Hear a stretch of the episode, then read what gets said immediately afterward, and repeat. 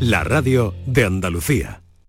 ¿Puedes imaginar ver a tu artista favorito tan cerca en concierto? Solo Concert Music Festival puede hacer que esto ocurra. Además, en Concert Music Festival vas a poder tener la mejor experiencia gastronómica. Descubre el restaurante Alma con carta elaborada por el restaurante Antonio de Zahara de los Atunes. Reservas en concertmusicfestival.com y en Ticketmaster. Con el apoyo institucional de la Consejería de Turismo de la Junta de Andalucía y la Diputación de Cádiz. Patrocinador principal Lenovo. La nueva cultura no es darle me gusta al directo de tu grupo, es saltar con su temazo en un festival. La nueva cultura no es ver un estreno en el sofá de casa, sino sentarte en un teatro o un viaje de fin de semana a otra ciudad para conocer un museo que no olvidaremos. La nueva cultura se vive en persona, exactamente igual que antes, pero con más ganas aún. Disfruta la nueva cultura normal. Junta de Andalucía. Este verano no pases calor y pon el aire sin miedo a que suba la factura de la luz. Aprovecha los precios revolucionarios de Social Energy e instala paneles solares de primeras marcas en tu tejado con 25 años de garantía. Pide tu estudio gratuito y aprovecha las subvenciones disponibles. 955 44 11 11 y socialenergy.es. La revolución solar es Social Energy. La llegada de un cachorro a casa es algo maravilloso, pero también ensucia Gasta, crece, enferma, envejece. Tener un animal de compañía es tener en tus manos la vida de un ser que siente y que depende de ti, porque sus derechos son tus deberes. Acepta el compromiso. Andalucía Bienestar y Protección Animal. Junta de Andalucía. Mano de santo limpia la ropa, mano de santo limpiar salón, mano de santo y en la cocina, en el coche, en el watercloak, mano de santo para el hotel, mano de santo para el taller, mano de santo te cuida, mano de santo te alegra la vida, mano de santo, mano de santo, ponte a bailar y no limpies tanto, mano de santo, mano de santo, ponte a bailar y no limpies tanto. Seguramente el mejor desengrasante del mundo. Pruébalo. La nueva cultura no es darle me gusta al directo de tu grupo, es saltar con su temazo en un festival. La nueva cultura no es ver un estreno en el sofá de casa, sino sentarte en un teatro o un viaje de fin de semana a otra ciudad para conocer un museo que no olvidaremos. La nueva cultura se vive en persona, exactamente igual que antes, pero con más ganas aún. Disfruta la nueva cultura normal. Junta de Andalucía. ¿Puedes imaginar ver a tu artista favorito tan cerca en concierto? Solo Concert Music Festival puede hacer que esto ocurra. Además, en Concert Music Festival vas a poder tener la mejor experiencia gastronómica. Descubre el restaurante Alma con carta elaborada por el restaurante Antonio de Zahara de los Atunes. Reservas en concertmusicfestival.com y en Ticketmaster. Con el apoyo institucional de la Consejería de Turismo de la Junta de Andalucía y la Diputación de Cádiz. Patrocinador principal Lenovo. La llegada de un cachorro a casa es algo maravilloso, pero también ensucia, gasta, crece, enferma, envejece. Tener un animal de compañía es tener en tus manos la vida de un ser que siente y que depende de ti, porque sus derechos son tus deberes. Acepta el compromiso. Andalucía Bienestar y Protección Animal. Junta de Andalucía. Jesús Vigorra, Mariló Maldonado, Yuyu, Rafa Cremades, Domi del Postigo, Pepe da Rosa. Todos están en Canal Sur Radio Sevilla. ¿Se ha averiado tu termo eléctrico o calentador y no sabes dónde encontrar recambio para repararlo? La Casa del Termo tiene un amplio surtido en recambios de todas las marcas originales de agua caliente, calefacción y energía solar. Y no solo puedes adquirir tu recambio, sino también reemplazar tu calentador o termo eléctrico por uno nuevo. Estamos en Polígono La Negrilla, calle Enciclopedia 32. Contacta con nosotros en el 600 04 0484 o en ventas arroba lacasadeltermo.es. Yo ya no pago por mi consumo y digo chao, digo chao, digo chao, chao, chao, a tú lo mismo. Vente conmigo, nuestro petróleo es el sol. Leques fotovoltaicas Dimarsa y despreocúpate de la factura de la luz. Dimarsa.es. Descubre Canal Sur Podcast, nuestra plataforma de contenidos especializados, exclusivos, de producción propia, como Tierra de Vinos. Un repaso al sector vitivinícola en todas sus vertientes, económica, gastronómica, turística. Adéntrate en algunas de las más prestigiosas denominaciones de origen de España. Las tienes en Andalucía. Con Javier Benítez. Canal Sur Podcast. La tuya. Andalucía a las 2. Las noticias de Sevilla. El repaso de la actualidad de la mañana con toda la información local que te interesa. El avance del deporte y el servicio público. Todo lo que necesitas saber está en Canal Sur Radio, la radio de Andalucía en Sevilla. Hola, muy buenas tardes. ¿Qué tal? ¿Cómo estáis? Encantados de saludaros como siempre. Bienvenidos a este encuentro que mantenemos a diario durante este mes de agosto a modo preliminar de nuestra temporada que comenzará el próximo 5 de septiembre. Estamos en marcha, así que muy buenas tardes y muchas gracias por estar a ese lado del aparato de radio. Canal Sur Radio te cuida. Por tu salud. Por tu salud con Enrique Jesús Moreno.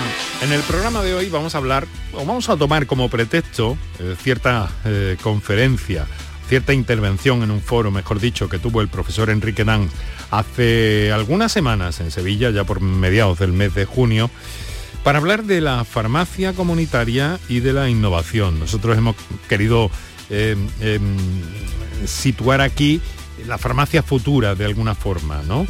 Cómo va a ser. El profesor Enrique Danz, enseguida le van a oír, ya nos aguarda, pues eh, nos va a dar una visión de esto y además vamos a aprovechar su eh, conocimiento en torno a innovación y desarrollo, es profesor de innovación, pues vamos a, vamos a acercarnos un poco a sus puntos de vista sobre la evolución futura de la salud en diversos ámbitos. Así que empezamos. Enrique Jesús Moreno por tu salud en Canal Sur Radio. Les proponemos un encuentro peculiar. Innovación en el ámbito de la salud, en el ámbito de la medicina, prácticamente la estamos viendo a diario. Estamos viendo cosas nuevas, estamos viendo eh, nuevos protocolos, nuevas utilidades, nuevas acciones relacionadas con la llamada inteligencia artificial, con la big data, muchas novedades que están llegando al ámbito de la salud. Pero eh, ya saben ustedes que pensamos en este programa que la farmacia es el centro de salud que tenemos en principio más a mano, ¿no? Que tenemos casi casi a la vuelta de la esquina en nuestros domicilios, que está muy cerca de nosotros y que está en un momento de cierta transformación relacionada con la, con la tecnología, ¿no? Bueno, eh, estamos hablando de la, de la farmacia comunitaria, de esa que todos conocemos, a la que hemos ido desde pequeñitos, la que nos acompaña en determinados momentos y la que nos sirve también de acercamiento a unas indicaciones básicas sobre salud. Bien, pues en torno a este tema, la innovación en la farmacia comunitaria en Andalucía ha tenido lugar al principio del verano, bueno, no había llegado los últimos días de primavera, en junio, a finales de junio no había entrado todavía el verano, un evento organizado por Allianz Healthcare, compañía de de soluciones para la salud, es como le llaman ellos, mm, también relacionadas con, eh, se pueden imaginar, pues la logística de los medicamentos y la distribución de, de, medicamentos. ¿no? Esas jornadas se llaman Innovation Talks y en este caso fueron invitados dos especialistas eh, que tienen mucho que ver con la innovación para hablar sobre ese futuro de la farmacia comunitaria en Andalucía. Uno de ellos, eh, que ya nos ha acompañado por otros motivos en el programa, es el profesor Enrique Dans. Enrique, profesor, muy buenas tardes. Mm, buenas tardes, Tocayo, ¿cómo estás? Encantado de saludarte en una ocasión más porque esto me viene muy bien para poder hablar contigo y acercarnos un poco a tus puntos de vista y a tu conocimiento sobre estos aspectos que, eh, bueno, sobre los que estás volcado tanto eh, personal, profesionalmente como profesor y también por tus publicaciones en torno a la innovación en muy diversos campos y hábitos de la vida cotidiana y contemporánea, ¿no? Pero bueno, eres, eh, eh, eh, eres profesor de innovación y senior advisor en innovación y transformación digital en la IE Business School de Madrid, ¿verdad? correcto. explícanos un poco qué es la IE Business, Business School, por favor. Bueno, la EA Business School es parte de EA University, que es la, pues, universidad privada independiente más, más eh, conocida en España, o, por lo menos mejor ranqueada, ¿no? Entonces, pues durante, durante eh, mucho tiempo fue simplemente una, una escuela de negocios, ahora es una, universidad completa, ¿no? Ha crecido y se ha desarrollado y además eh, esto de tener un profesor de, de innovación, permíteme Enrique, es un lujo, ¿no? A ver, es que es un tema, es un tema que, quieras que no es, cada vez más importante. cuando, dices que, eso, que, llevo tiempo hablando sobre temas relacionados con la salud, yo en realidad hablo sobre todos aquellos temas mm. en los que la innovación se destaca. ¿no? Claro. O sea, lo mismo me puedes encontrar escribiendo sobre automoción, porque es una industria que está cambiando muchísimo, que sobre salud, porque aparte de interesarme personalmente, originalmente soy biólogo, eh, es, un, es, un, entorno que está cambiando también muchísimo por culpa del impacto de la, debido, al, debido al impacto de la tecnología. Sí, y, se está desarrollando también en el ámbito de la salud muchísimas cosas. Yo lo he mencionado porque es la especialidad de este programa, la, salud, pero he mencionado también que está eh, pues en todos los campos involucrados. ¿no? En fin, vamos a ocuparnos de este y vamos a ocupar cuál fue tu visión de esa farmacia comunitaria en Andalucía. Luego repasaremos también eh, tus puntos de vista sobre el futuro de, la medicina y te preguntaré algunas cosillas sobre eso. Pero la farmacia, la farmacia comunitaria. Eh, en tus conclusiones creo que venías a decir que había que innovar en la farmacia comunitaria en Andalucía. ¿En qué sentido, Enrique? A ver, es fundamental. Realmente la, farmacia se ha visto en cierto sentido relegada al papel de dispensario de medicamentos cuando el profesional medio en, una farmacia, en una oficina de farmacia, tiene muchísimos más conocimientos que los que son necesarios simplemente para, para dispensar un medicamento. Entonces, pues eh, en la práctica España es uno de los países, bueno, es, el país con, mayor eh, densidad de oficinas de, farmacia en, relación a la, población y es un poco el, eslabón de la salud más capilar, el que tenemos más cercano, más próximo y además con muy buena eh, reputación, con muy buena confiabilidad por parte de los, de los, de los ciudadanos, de los pacientes. ¿no? Entonces, a partir de aquí lo lógico es construir más, no, no simplemente eh, relegarla a un papel de distribución. ¿no? Buena disposición también en el sector para asumir eh, nuevas responsabilidades, eso también lo habrás percibido, ¿no? Totalmente, y, tiene mucho sentido que así sea, ¿no? O sea, además es que se enfrenta, se enfrenta a retos muy importantes, ¿no? O sea, el, fíjate, hace no muchos años, en 2018, Amazon compró una, una compañía que se llama PillPack, PillPack es una farmacia online en Estados Unidos con licencia para vender medicamentos online en todos los, en todos los estados de, los Estados Unidos. Eh, y claro, lo que hace PillPack es una cosa muy, muy interesante. Además de recibir, de que tú le puedes enviar tu, receta, a partir de ese momento todos los tratamientos que estás siguiendo y te los envasan en blisters individuales, en una cadenita de, mm. blisters individuales en, papel, ¿no? que tienes que romper el papelito para, para acceder a modo de sobre, donde te agrupan todos tus medicamentos por tomas, es decir, te los etiquetan con la fecha, la hora las que los tienes que tomar. Entonces, claro, imagínate esto para personas mayores, por ejemplo. ¿no? este tipo de servicios existen en algunas farmacias en España Ah, pues puedes llevar el pastillero y las de, una persona mayor, por ejemplo, y se los organizan, mm. pero no están muy extendidos. Lo normal es que te lo haga un familiar con, buena voluntad, ¿no? simplemente. Entonces, pues claro, ¿qué ocurre? Que ahora mismo las farmacias lo que tienen que pensar es si van a en algún momento experimentar la competencia de, compañías como Amazon que pretendan llevarse el, cierto monopolio de la venta de medicamentos online, lo cual sería desde mi punto de vista relativamente peligroso país como, como España, o si quieren ganar protagonismo. Y es una de las cuestiones es, irte hacia la generación de valor añadido, mm. lógicamente. Esa personalización que han mencionado es muy muy en fin muy llamativa no muy muy especial y algo de lo que de alguna forma también podemos aprender supongo es muy importante porque la personalización es uno de los grandes, de los grandes factores de, evolución en el mundo de la, en el mundo de la salud, una salud cada vez más personalizada entonces, pues lógicamente es, importante porque además mejora una cosa que es importantísima en medicina, que es la adherencia a los tratamientos. es. muy habitual que, una persona, pues, sobre todo a medida que vamos cumpliendo años y tal, se pueda confundir de pastillas o pueda olvidar una toma o pueda... Entonces, claro, cuando las empaquetas de esa manera, eh, haces bastante más difícil que, pues, las confusiones, etcétera, ¿no? Entonces, ¿qué ocurre? Pues que si mejoras la adherencia al tratamiento, pues mejoras la eficiencia en general, ¿no? y, evitas problemas, posibles problemas. A, pesar de que, a pesar de que las diferencias organizativas, incluso de concepto en la farmacia en Estados Unidos sean muy distintas a las nuestras, pero hay cosas que sin duda se pueden, se pueden mejorar y se podrían aplicar. Eh, vamos a ver, eh, todo este mm, todo este bulleyendo, si me permiten la expresión, que hay en el ámbito de la farmacia comunitaria, eh, me parece muy importante esa disposición del sector también, me parece muy importante cuando estamos viendo en los últimos meses de forma más potente también el problema que, que tienen las autoridades, los sistemas, con la atención primaria.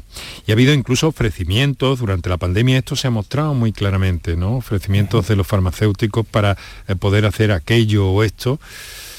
Eh, ¿Tú crees que mm, atipas por, por tu conocimiento, por el conocimiento del sector, que, puede haber ahí un cambio de, eh, un cambio de mentalidad y una especie de, contacto más estrecho entre la oficina de farmacia, que yo no sé por qué, por cierto, se llama oficina, porque despista un poco, ¿no? Pero es así, de dónde viene el asunto. Eh, con, la, con, la, con la atención primaria, ¿tú crees que ahí hay una fricción que debería suavizarse? Yo creo que es fundamental aprovechar un sistema como el que existe. Lo que no puedes tener es, una atención primaria saturada y unas oficinas de farmacia simplemente encargadas de la distribución de fármacos, porque, porque como decía al principio, el profesional de, la farmacia está mucho más preparado que todo eso. Por otro lado, tenemos cada vez más una tendencia a la, no solo a la personalización, sino a la sensorización y a la obtención de datos en tiempo real de la salud del, paciente o del ciudadano. ¿no? Entonces, ¿qué vamos a ir viviendo? Pues vamos a ir viviendo cómo cada vez más los ciudadanos nos equipamos con todo tipo de cacharrería, gadgets, eh, wearables, eh, un relojito que no es un reloj ya, sino que es prácticamente un laboratorio que te controla el, ritmo cardíaco todo el tiempo, dentro de poco la, la, glucemia, te mide, sí, ¿no? y sin poco, te mide la glucemia ya. Te, puede medir la glucemia, te puede de manera, de manera no intrusiva, no evidentemente tan, tan eh, perfecta o tan precisa como un pinchazo, pero también es verdad que, pues, por ejemplo, el, el electrocardiograma que te puedes hacer con un Apple Watch no es tan bueno como lo que te haces con un electrocardiógrafo en un hospital, con sus 12 electrodos, pero tiene una ventaja muy importante y es que lo llevas puesto todo el tiempo. Mm. Entonces, claro, a medida que incrementas el número de medidas, el error estándar en estadística disminuye y eso quiere decir que el valor de un registro casi constante de, por ejemplo, el ritmo cardíaco de una persona, gracias a un dispositivo que lleva pegado a la piel todo el rato, es clínicamente es muy elevado. no es como llevar un holter, pero casi, se parece bastante. Claro, claro, esto es muy, muy interesante y además va a, va a ser una completa revolución. ¿Tú crees que todas estas cosas, todos estos gadgets, llegarán a popularizarse en este momento tan delicado que vivimos? Estoy seguro de ello y además estoy seguro de que va a ocurrir en mercados en los que la salud es mucho más gestionable que en su país de origen, en, Estados Unidos. En Estados Unidos el problema que tiene la salud es que es muy difícil de gestionar porque tiene unos costes espantosamente disparados. Y aparte no tiene una cobertura universal. Entonces, ¿qué ocurre? Pues que tienes países como Singapur, tienes países como Inglaterra, tienes países como, como España, por supuesto, con una calidad asistencial muy buena y que además tienen una cobertura universal. Entonces el problema es que, claro, si tú le regalas un Apple Watch a tu padre pensando que, oye, pues eh, si se cae y tiene cualquier problema, pues el Apple Watch lo detecta y me llama a mí, o le puede, por ejemplo, eh, avisar cuando tiene que tomarse un medicamento determinado e incluso controlar incompatibilidades entre medicamentos, etcétera, etcétera, pues el problema muchas veces es que sepa usarlo y que sea capaz de introducir la medicación en él o de las pautas, etcétera, etcétera. Oye, pues la farmacia puede funcionar muy bien a ese nivel. O sea que la revolución y la digitalización y la innovación en la farmacia va, desde luego, para que nuestros oyentes lo tengan claro, mucho más allá de marcar en un teclado determinada clave y que llegue, eh, que, una maquinita o un buzón emita el medicamento solicitado por el, por el paciente, ¿no? Por el visitante de la paciencia, que es mucho más que todo eso. Va mucho más allá y tiene que ir mucho más allá. O sea, lo que tienes es que si tú vas conociendo cada vez más al paciente y es más, eres capaz incluso de, acceder a sus registros médicos que guarda en su propio dispositivo, porque eh, cada vez más una analítica pues no la recibes simplemente en papel como antes y la guardas en un cajón. Hmm. O, mucho peor, si te haces una resonancia te dan, te dan un CD, que con un CD ya casi no sabes ni qué diablos hacer, porque no, tenemos ni dónde meter un maldito CD, ¿no? Es una cosa... Es verdad, ni tenemos dónde meterlo. Por eso, es como antigua, anticuadísimo, ¿no? En vez de eso, ahora lo que nos hacen es pues, darnos un enlace o darnos un documento electrónico que puedes llevar pues, en, tu, en tu móvil o, o puedes eh, intercambiar con un profesional en el momento en que lo estimas eh, necesario, que no pone en peligro la confidencialidad, porque tú tienes el control del documento, pero te permite una trazabilidad. Es decir, yo puedo llegar a mi farmacia que mi farmacia sepa no solo quién soy, sino cuáles han sido mis últimas analíticas, eh, mis últimos pesajes, mis últimos pues, porcentaje de grasa corporal o mi, tensión, mi presión arterial. Entonces, y todo eso son cosas que obtengo o bien de mis propios dispositivos o bien de dispositivos que hay en la farmacia, que yo creo que acabará haciendo muchos tipos de analíticas. El factor ético, datos, eh, debe ser también un asunto complicado de abordar en este contexto que estamos hablando, ¿no? Pero abordable por otra parte, supongo y sobre todo muy necesario que, lo abordemos, porque el problema que tenemos ahora es que nos hemos obsesionado con que los datos de salud son de especial protección, que lo son, pero hay una enorme, un enorme valor en la posibilidad de compartir datos de salud correctamente anonimizados, porque es precisamente lo que necesitan los investigadores de salud. O sea, en, el Reino Unido hay un proyecto, el 100,000 eh, Genome Project, 100.000 genomas, el proyecto 100.000 genomas, que mm, ha pedido a personas que compartan su, eh, su información genética. Fíjate que no hay nada más personal que tu información genética. Pero si tú lo compartes anonimizado, ha servido, por ejemplo, para que se descubra en una, gran base de datos de 100.000 personas un montón de marcadores que, caracterizan un montón de tipos de cáncer. Y de ahí ha salido, por ejemplo, la prueba clínica que se puede hacer ahora, eh, relativamente barata y tal, para, para comprobar un buen montón de tipos de cáncer con un solo pinchazo. Y em, bueno, y además ahí es cuando entra en juego el poder computacional, eh, la inteligencia artificial, la big data, que nos está aportando ya mm, soluciones muy valiosas a diario, por ejemplo, los hospitales, sin duda. Totalmente, o sea, es algo que, la, medicina cada vez más, y sobre todo en términos de investigación, es más computacional. ahora mismo, pues ya un radiólogo empieza a pasar mucho menos tiempo mirando imágenes médicas y puede pasarse mucho más tiempo hablando con los pacientes o mm, dando una, asistencia de calidad, porque en muchos, en muchos casos las imágenes médicas las mira un algoritmo y un algoritmo bien entrenado es mejor en fiabilidad que el mejor radiólogo. Esto es una realidad, porque el poder computacional es lo que tiene, ¿no? Que es capaz de, eh, con mucha información, sacar conclusiones muy, muy, muy muy precisas. Sí, o sea, un algoritmo bien entrenado es como el Dr. House famoso, aquel de la serie, que no se quedaba en el diagnóstico, sino que miraba siempre mucho más allá de los posibles diagnósticos, aunque aparentemente no tuvieran ningún sentido. ¿no? Entonces un algoritmo hace eso, mira en toda su base de datos. Eh, estamos hablando con el profesor Enrique Dan. En principio la idea eh, era y sigue siendo hablar de la farmacia y de la innovación y algunas cositas de medicina en la que estamos entrando ya. Pero em, volviendo un poco a lo de la farmacia, eh, profesor, últimamente se está hablando también de algo que tiene un carácter mucho más presencial que todo esto que estamos hablando y es de la rebotica la rebotica y un espacio donde el profesional farmacéutico eh, pueda eh, conocer las inquietudes de una persona que le consulta por determinada cuestión, determinado eh, mm, determinado mm, problema o dolencia o, duda que tiene sobre alguna medicación. Y esto mm, creo que aunque en su día era muy conocido, ¿no? La rebotica, ¿no? Un sitio muy especial. ¿Esto tendría sentido recuperarlo en este concepto de, de innovación que tenemos?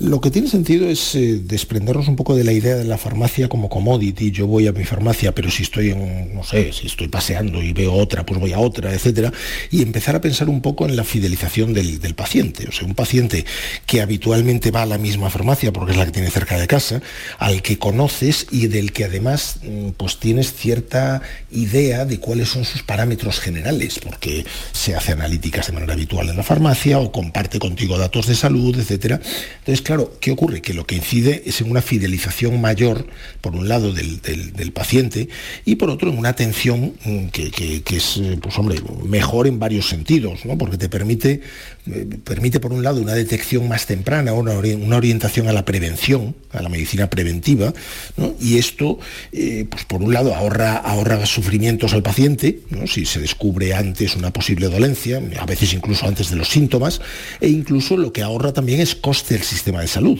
porque cuando lo descubres antes tienes más grados de libertad y más opciones de, tratamiento. Mm. Pero ahora estamos en el punto como crítico de todo esto, ¿no, Enrique?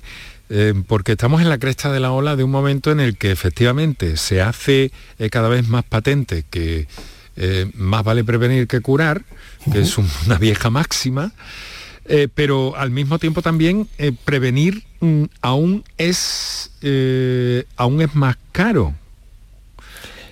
O, todas estas innovaciones están suponiendo sobrecostes que tienen que convivir con los costes, digámoslo así, terapéuticos, con los, con los costes de, de curación, ¿no? Yo no creo que sea más caro en el sentido en que son opciones tecnológicas en general que, lo que tienden es, ya sabemos a qué. O sea, la tecnología siempre hace lo mismo, siempre se hace más barata, progresivamente más barata y progresivamente más fácil de usar. ¿no? Sí. O sea, cuando empezamos con test genéticos, por ejemplo, pues el, test genético pues 23andMe, por ejemplo, que fue la primera compañía que lo lanzó de manera masiva, pues valía casi mil dólares. Ahora vale 99. Entonces, por 99 dólares tienes un test genético que te dice, por ejemplo, pues... Eh, no sé, el mío a mí me descubrió que tenía pues una hipersensibilidad a, la warfarina que la warfarina pues es muy utilizada como anticoagulante, por ejemplo, en el sintrón. Entonces, pues cuando he tenido eh, cuestiones que me han hecho mm, someterme a anticoagulantes, he podido hablar con mi médico de eso y le he podido decir, mira, fíjate lo que tengo, ¿no? Tengo esta prueba que dice esto y, es, O por ejemplo, pues no sé, los, inhibidores de la bomba de protones, los, los clásicos, eh, eh, no sé, los, omeprazoles y similar, pues yo tengo un marcador genético que implica que los metabolizo mucho más rápido. Por lo tanto, a la hora de pensar en la posología, si me someto a un tratamiento con ellos, pues eh, tengo que tenerlo en cuenta, ¿no? Esto es ahora mismo una prueba que haces una vez y son 99 dólares. 99, sí, no sé, no sé, no sé en euros porque lo, lo pagué en Estados Unidos. Bueno, ahora mismo hay casi paridad, o sea que podemos, dejarlo en 100 euros. Me parece, más o menos. Eh, mm, eh, claro, pero todavía, vamos a ver, los responsables públicos, los yo sobre todo pienso en los contables, ¿no? Cuando llega determinada innovación, que es verdad que tú defiendes que, el coste no es tan alto y demás, pero que es un coste añadido a una situación, si estamos hablando de la sanidad pública, pues muy, muy ajustada en este momento, ¿no? Y entonces tiene que haber sí o sí un vuelco ahí, y ahí ya estaríamos hablando no de los contables, sino de las autoridades. ¿Tú ves el patio, el panorama en España en este momento como para que ese paso, ese cambio de mentalidad se produzca? Es que lo interesante es pensar de una manera un poco más aplicada, un poco más hacia, hacia adelante. ¿no? Sea, un tratamiento, por ejemplo, para una enfermedad infecciosa, para un SIDA, por ejemplo. ¿no? Imagínate un, un, tratamiento que ahora minimiza el número de pastillas que tiene que tomar un paciente y lo convierte en una pastilla una sola pastilla, cuando antes tenían que tomar un, no sé, un buen montón, una combinación de pastillas. Oye, eso te mejora muchísimo la calidad de vida del paciente, la adherencia al del tratamiento y la calidad de vida del paciente. De acuerdo, la pastilla, pues hombre, es, muy innovadora y en este momento es más cara, pero en término, o sea, en último término estás provocando una mejora de calidad de vida que seguramente vale la pena plantearse pagar, ¿no? De esta forma, o sea, ahí lo que tenemos son muchas cuestiones que lo que nos llevan es al coste real al coste eh, incluyendo todos los factores. Entonces, cuando incluyes todos los factores, el tener más información lo que te permite es optar por tratamientos que muchas veces son menos invasivos o, más sencillos o que no requieren pues determinadas intervenciones que a lo mejor eran lo que era verdaderamente caro. ¿no? Entonces hay que pensarlo en ese sentido.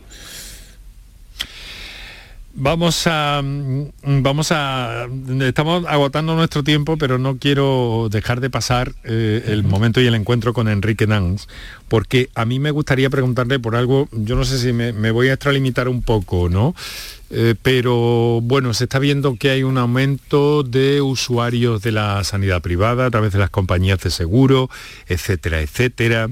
Y hay algunas voces que, voces muy autorizadas, que se han, mm, se han, se han pronunciado ya en torno a que hay cierto riesgo en la en la sanidad pública en nuestro país y en la universalización eh, y todo esto. A mí me gustaría, como, como estudioso, como técnico, como profesor y analista que eres de todo esto, que me dieras un poco un apunte de esto, cómo lo, cómo lo percibes desde tu, desde tu punto de observación que, es eh, tremendamente válido para nosotros.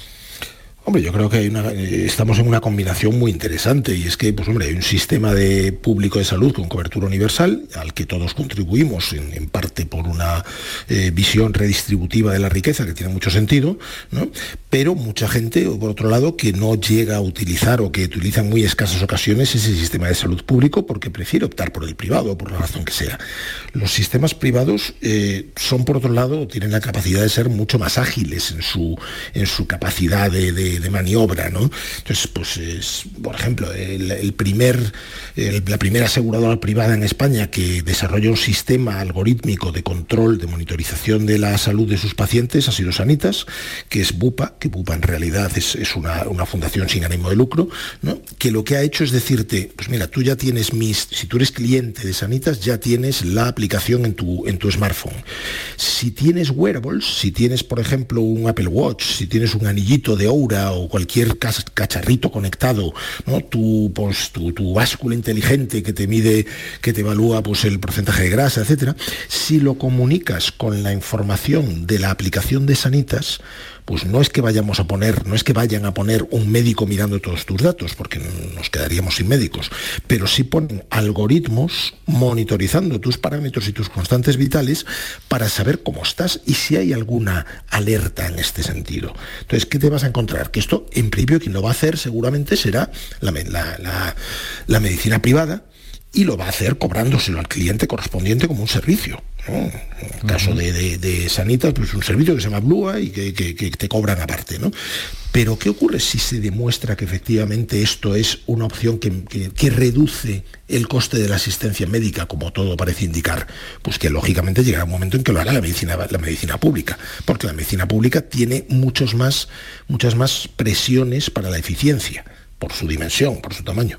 Por lo tanto, yo creo que es bueno tener un sistema, es bueno tener un sistema en dos, en dos, eh, digamos, eh, variaciones. ¿no? O sea que tú ves convivencia por delante. Yo creo que es fundamental y aparte no se puede, no se puede evitar. O sea, todo el mundo tiene derecho a pagar una aseguradora y asegurar lo que buenamente quiera. ¿no? Te puedes asegurar desde las piernas de una modelo hasta, ¿no? hasta la salud de alguien. Bueno, profesor, ha sido muy agradable, como siempre, escucharte, estar al tanto de tus, eh, de tus publicaciones, aquellos oyentes que tenemos muchos oyentes inquietos sobre todo lo que publicas en un blog muy interesante que te voy a pedir que nos... Eh, eh, que nos apuntes aquí para, para que algunos de nuestros oyentes puedan anotarlo.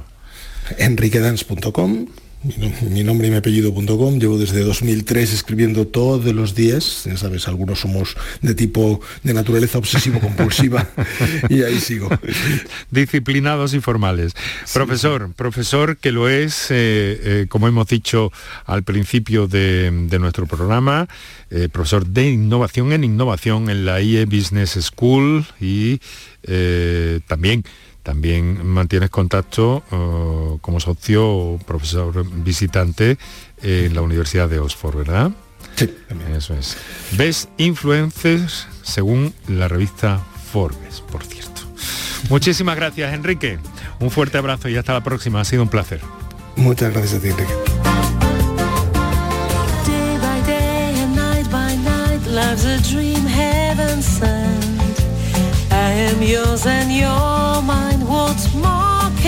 Pray for? But every minute, every hour, I play a waiting game. Cause once again, the spring is all around.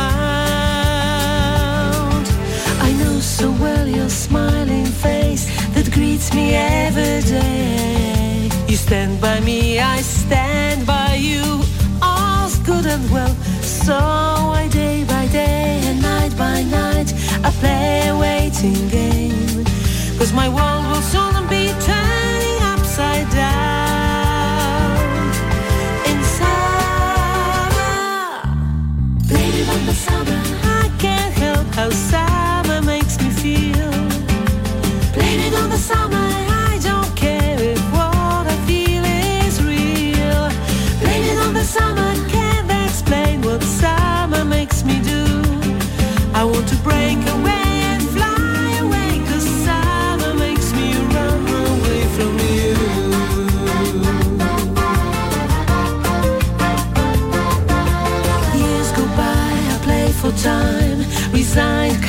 Want me. You keep on loving me, and I still keep on wishing. Cause every hour here in silence, the game remains the same. And the summer makes my world turn upside down. Oh, summer, the summer.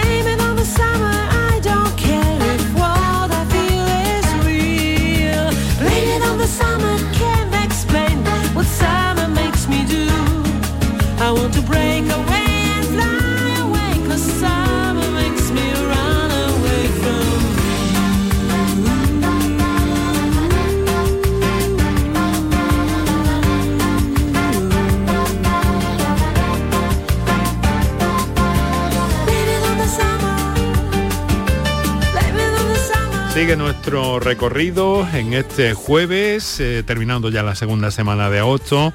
Vamos a buscar referencias de nuestra fonoteca y en este caso vamos a hacerlo a través de asuntos que hemos tratado eh, durante la temporada en el programa. En este caso vamos a dedicar este, este tirón de archivo para eh, hablarles de osteoporosis y de las intervenciones de nuestros oyentes y de nuestros especialistas en programas de la pasada temporada.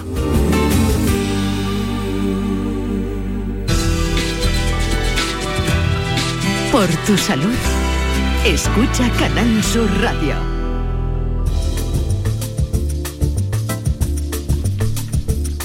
Osteoporosis, un mal que con las cifras que le he dado se pueden eh, hacer una idea de la preocupación que genera entre los propios pacientes, entre su entorno, entre las personas eh, afectadas, entre los profesionales sanitarios y ante esa atención tan necesaria que hemos visto que buena parte de las camas en, la- en las unidades de traumatología están ocupadas precisamente por personas que han sufrido una de estas caídas y además me temo que por un periodo relativamente eh, dilatado de tiempo, ¿no? En fin, eh, vamos a conocer, vamos a intentar conocer lo máximo posible sobre la osteoporosis. Nos hemos rodeado de buenos especialistas, de los mejores especialistas, para conocer sobre todo esto y acercarnos a este problema eh, con, con datos de primera mano y con experiencia, sobre todo de primera mano. Quiero saludar en primer término al, al doctor eh, profesor Pedro Carpintero Benítez. Muy buenas tardes, profesor. Eh, buenas tardes. Eh, nuestro invitado es catedrático de traumatología en la Universidad de Córdoba, es asesor del Ministerio de Sanidad en temas de fragilidad, eh, jefe de traumatología del Hospital eh, Reina Sofía de Córdoba. Díganos, doctor, en esa unidad, tal y como hemos encontrado en esos datos, ¿es tan notable como dicen las cifras que hemos, que hemos buscado la presencia de personas afectadas por una fractura por osteoporosis? Sí, el problema es eh, bastante grande eh, por el número de fracturas, eh, no solamente de cadera, que son las más importantes en cuanto a mortalidad, sino también fracturas de otras localizaciones. Y el problema además no es que haya muchas, sino que cada día que pasa hay más. Para que se haga una idea, hicimos, llevamos muchos años trabajando sobre osteoporosis, sobre fractura de cadera, y en el año 85, creo recordar, operamos 110 fracturas de cadera. Eh, hace dos años operamos ya cerca de las 700. Es decir, que se está casi multiplicando año a año. 700 personas hospitalizadas, me, me da referencias de su hospital, ¿verdad, doctor? Del hospital solamente, sí. En España hicimos un trabajo multicéntrico hace años y calculamos entre 50 y 60 mil fracturas. Caramba, son datos eh, verdaderamente eh, preocupantes y que además a nivel organizativo en las unidades eh, requieren una atención y unos recursos importantes, me da la impresión, ¿no, doctor? Sí, sí, sí. Ahí de hecho tenemos más de un quirófano diario dedicado solamente a las fracturas de cadera. Y sin contar, como le digo, otras fracturas que son eh, o menos frecuentes o menos importantes que también están relacionadas con la osteoporosis. La fractura osteoporótica más frecuente es la de la columna, lo que ocurre es que esa fractura de columna se opera mucho menos. Pero también la fractura del hombro, digamos, ¿no? de la extremidad superior del útero o de la muñeca son también muy frecuentes y aunque se operan eh, menos, hay muchas que se operan, lógicamente. Profesor, le quiero agradecer enormemente que comparta con nosotros estos minutos aquí en la Radio Pública de Andalucía. Hablamos de osteoporosis, vamos a intentar conocer lo máximo posible y para ello conocer también la experiencia de un colega suyo, en este caso reumatólogo, que no sé si se conocerán, pero aprovecho para presentarles. Doctor Rodrigo Ramos, muy buenas tardes. Hola, muy buenas tardes. ¿Qué tal? ¿Cómo está? Encantado de saludarle, reumatólogo en el Hospital Vita Sevilla. Eh, ¿Se conocen ustedes, eh, por lo menos de referencias? Eh, me imagino que sí, ¿verdad? He tenido problemas con la conexión y, y, acabo de entrar en la conexión hace un minuto aproximadamente. Muy bien, sí, eh, nos lo han dicho. Hemos eh, saludado inicialmente al doctor Pedro Carpintero Benítez, que es jefe de traumatología del Reina Sofía de Córdoba y catedrático de esta especialidad en la Facultad de Córdoba. Doctor. Pedro, pues un saludo, soy Rodrigo Ramos, sí nos conocemos y hemos coincidido, coincidido en algunos sillón y en algunos eventos y en el grupo vuestro de, fracturas de cadera, en las publicaciones que tenéis. Efectivamente. Sí, sí, sí. Un saludo eh, y enhorabuena por tu labor y por tu trabajo. Pues encantado de compartir de compartir con ustedes este encuentro. Le quiero preguntar, eh, doctor Ramos Morel, eh, realmente estos datos que hemos comentado, que apuntamos ya brevemente la semana pasada en el programa y que tienen que ver con el abordaje o la evitación de la, de la segunda fractura, porque eh, eh, acaba de salir un dato del Congreso Mundial de Osteoporosis eh, sobre seis países europeos en el que se dice que solo uno de cada cuatro pacientes con una osteoporosis o fractura por, por fragilidad recibe el tratamiento adecuado. Esto es un problema, mm, me da la impresión que doble, añadido, ¿no, doctor? Cuéntenos porque usted trabaja en este campo muy especialmente. Pues sí, la verdad que es un dato muy, muy, muy preocupante, por no decir alarmante. ¿eh? Y voy a trasladar en osteoporosis a un ejemplo que todo el mundo y todos los oyentes pueden conocer.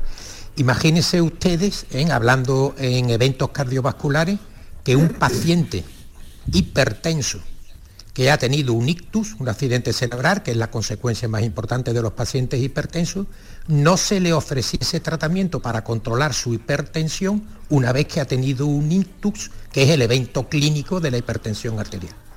En osteoporosis es lo que está ocurriendo. El evento clínico final de la osteoporosis es la fractura. Conocemos que el paciente está fracturado, pero esa cifra de aproximadamente un 70-75% de pacientes que han tenido su primera fractura no se les ofrece tratamiento. Y esas son cifras reales de informes publicados muy recientemente. Y entonces ya cuando puede producirse una segunda fractura y ya las cosas son mm, probablemente aún más complicadas, ¿no, doctor? Efectivamente, es que una vez que se ha producido la primera fractura, el riesgo de tener una segunda fractura en los dos años siguientes después de la primera fractura se multiplica por cinco.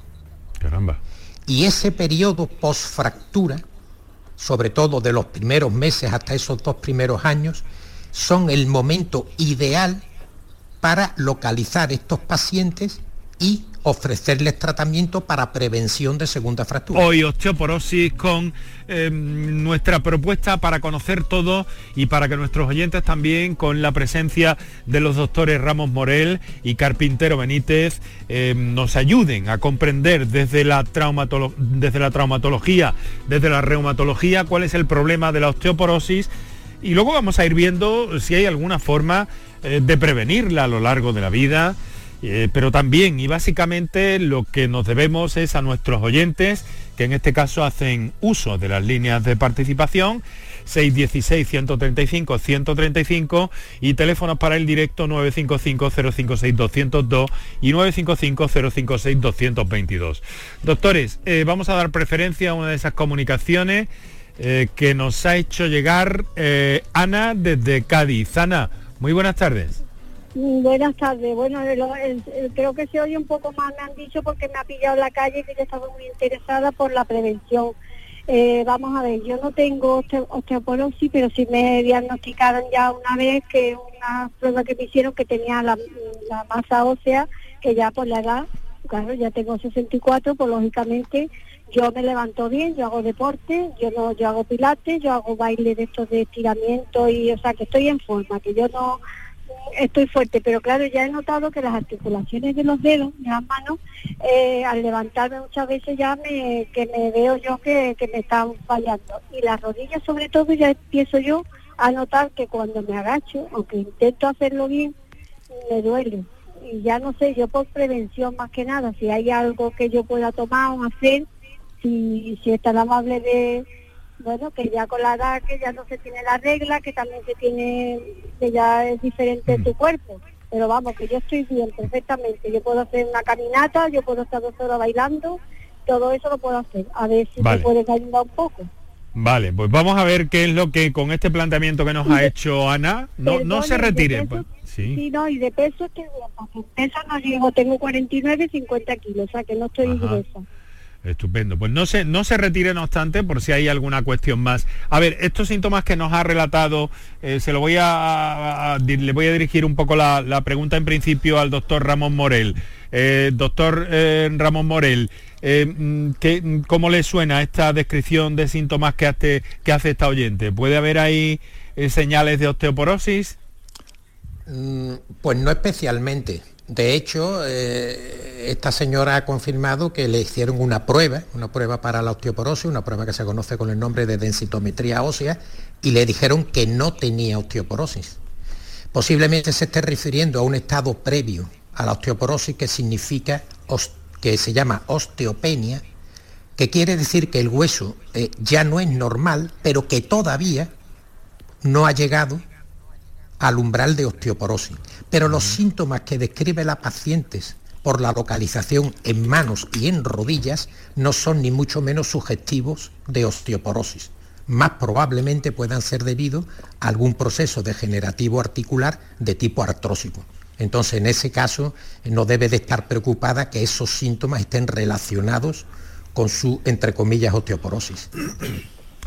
Ana, eh, doctor, no sé si quiere mm, introducir, doctor Carpintero, no sé si quiere introducir alguna idea más en, la duda de esta, de esta oyente. No, eh, los síntomas estoy totalmente de acuerdo. Es decir, eso recuerda más a un problema ya degenerativo articular por la edad y como es la artrosis, podría ser, y que además sus localizaciones más frecuentes donde dice esta señora, en la rodilla y también en las manos. Es decir, que además la osteoporosis tiene un problema y es que no, duele, no duele hasta que no aparece la fractura. Por eso a uno de las se le llama la epidemia silenciosa, porque no da sintomatología hasta que ya aparece la fractura, con lo cual ya tenemos el problema presente. Bien. Vamos a ver, eh, bueno, eh, Ana, de momento... Diga, diga. Entonces, bueno, que no hay nada para eso, solamente cuando me tenga que llegar, me llega, pero que no hay una medicación, un alimento que yo me pueda reforzar con eso, aparte de los ejercicios. No sé, eh, mm, doctores, eh, doctor Ramón Morel. Sí, pues a ver, eh, la paciente tiene un índice de masa corporal por el peso que nos ha dado, no nos ha comentado la estatura, pero una señora delgada, vamos a decir, ha dicho que sobre 50 kilos, que tiene una vida activa, ella hace sus programas de movilidad o de deporte o de, o de actividad física y que tiene una calidad de vida aceptable y desde el punto de vista de ejercicio, esa es la recomendación, que lo mantenga y desde el punto de vista nutricional, para la protección eh, de la osteoporosis, para la prevención de la osteoporosis, entre comillas, lo que se recomienda es una dieta con un aporte de calcio suficiente y mantener unos niveles de vitamina D, ¿eh? la llamada vitamina del sol, ¿eh? porque la generamos cuando el sol da en nuestra piel, adecuados. Y en principio, eh, si acaso consultar con su médico de atención primaria para que valore esos síntomas si puede haber otra enfermedad que sea la causa de ellos. Osteoporosis es algo que algunos especialistas recomiendan eh, revisar de alguna forma, prevenir de algún modo también la densitometría, por ejemplo, en los varones, aunque está más, eh, digamos que difundido entre las mujeres en nuestro país, pero también los varones necesitaríamos un acercamiento para evitar complicaciones. Lo cierto es que eh, seguimos con este contenido que hoy estamos reproduciendo del archivo de nuestra temporada. Es decir, que para evitar esto mm, hay alguna forma, habría que prevenir. Recuerdo que mm, algún colega, algún colega suyo me dijo una vez que, especialmente las, eh, las, mujeres deberían eh, eh, prevenir la osteoporosis desde momentos tempranos de su vida, casi casi en la, en la, en la adolescencia. ¿Eso es posible? Efectivamente. ¿eh? La osteoporosis, de hecho hay algunos autores que defienden que podría ser incluso una enfermedad pediátrica. Y voy a explicar por qué. Nosotros cuando nacemos, ¿eh? nuestros huesos tienen muy poco contenido en calcio. Y a lo largo del desarrollo del crecimiento y primeros años, pubertad, adolescencia y eso, vamos incorporando ¿eh? calcio a los huesos y sobre los 25-30 años aproximadamente se adquiere lo que se conoce como el pico de masa ósea. O sea, ha llegado el hueso a su estatus máximo de maduración. A partir de esa edad en mujeres, lo que suele pasar es que hay una etapa de meseta en que el hueso, que quiero recordar, es un tejido vivo que está continuamente en un proceso de remodelado que consiste en destrucción y formación. Y este equilibrio cuando se mantiene la mujer llega a la etapa de la menopausia con la misma masa ósea. Es a raíz de la menopausia, porque los estrógenos, la pérdida estrogénica tiene relación con un desequilibrio que se produce entre esas fases de formación y destrucción de hueso a favor de la destrucción cuando se desarrolla la osteoporosis. Pero como apuntaba el profesor Carpintero, esta etapa es absolutamente silente, silenciosa, no da síntomas ninguno. Y entonces en estos casos lo único que es factible, aunque algo utópico, es prevención primaria, preocuparme por la salud de mis huesos y consultar con mi médico de atención primaria. Claro, porque eh, además, eh, el profesor Carpintero, no solamente eso nos va a ayudar a evitar una osteoporosis, sino que nos va a ayudar también eh, de algún modo a mantener, en fin, una, una mejor salud ósea general, digámoslo así, ¿no? El mantener esa, esa parte de nuestro cuerpo tan importante, que, es una, una sustancia viva, como nos acaba de indicar el profesor Ramos, a mantenerlo mm, potente en su sitio y siendo un poco la arquitectura, el esqueleto de nuestro cuerpo, como en definitiva es, ¿no? Pues sí, y abundando un poco en lo que se ha dicho, el que efectivamente puede tratarse de una enfermedad pediátrica. Hay un trabajo clásico de un autor norteamericano, Harrison, que vio que en adolescentes de Estados Unidos hizo un estudio entre aquellos que habían abusado sobre todo de, las bebidas de cola. Hay que tener en cuenta que las bebidas de cola tienen mucha cafeína y la cafeína es casi casi un veneno para los huesos cuando la tomamos en exceso. ¿Eh? Por supuesto, no pasa nada para que tomemos un par de cafés al día y, e incluso en aquellos que siendo jóvenes habían abusado del alcohol. El alcohol también produce una pérdida de masa ósea. Y entonces se vio que estas personas terminaban eh, o llegaban a la adolescencia con un pico de masa ósea muy inferior a aquellas que habían hecho una vida más sana y sobre todo que habían realizado ejercicio. El ejercicio es fundamental. Eh, la, señora que ha hablado antes, al decir el ejercicio, el ejercicio crea masa ósea y además también otra cosa muy importante, para que haya una fractura tiene que haber osteoporosis, pero también tiene que haber una caída. Si no hay caída, si no hay traumatismo, por muy pequeño que sea, pues normalmente no hay fractura. Entonces el ejercicio, sobre todo ejercicios como es el baile de salón, como es el tai chi, se ha demostrado que no solamente eh, da más resistencia al hueso, sino que también da mm, eh, o produce un mayor equilibrio en las personas mayores. Muy Hay que pensar que con- conforme pasamos, eh, pasa el tiempo, perdemos la vista, eh, perdemos también el, el sentido del equilibrio y es más posible, como al principio, las caídas. Aparte Muy de otros problemas que la favorecen. Pues aquí lo dejamos por hoy. El mejor de los saludos, nuestros mejores deseos para la tarde y para la noche. Pásenlo bien, sean prudentes, eh, cuídense y, en fin, pásenlo bien, desde luego. Buena tarde y mejor noche. Aquí en la radio, Kike Iraundegui, Enrique Jesús Moreno.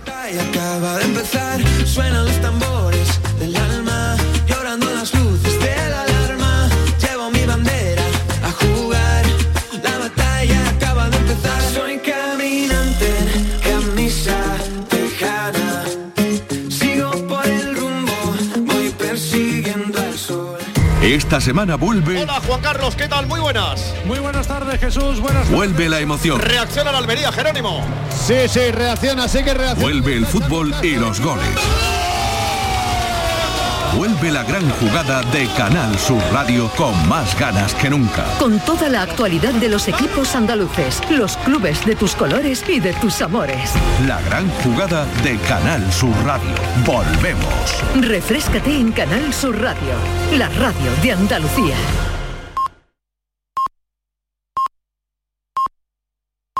Andalucía.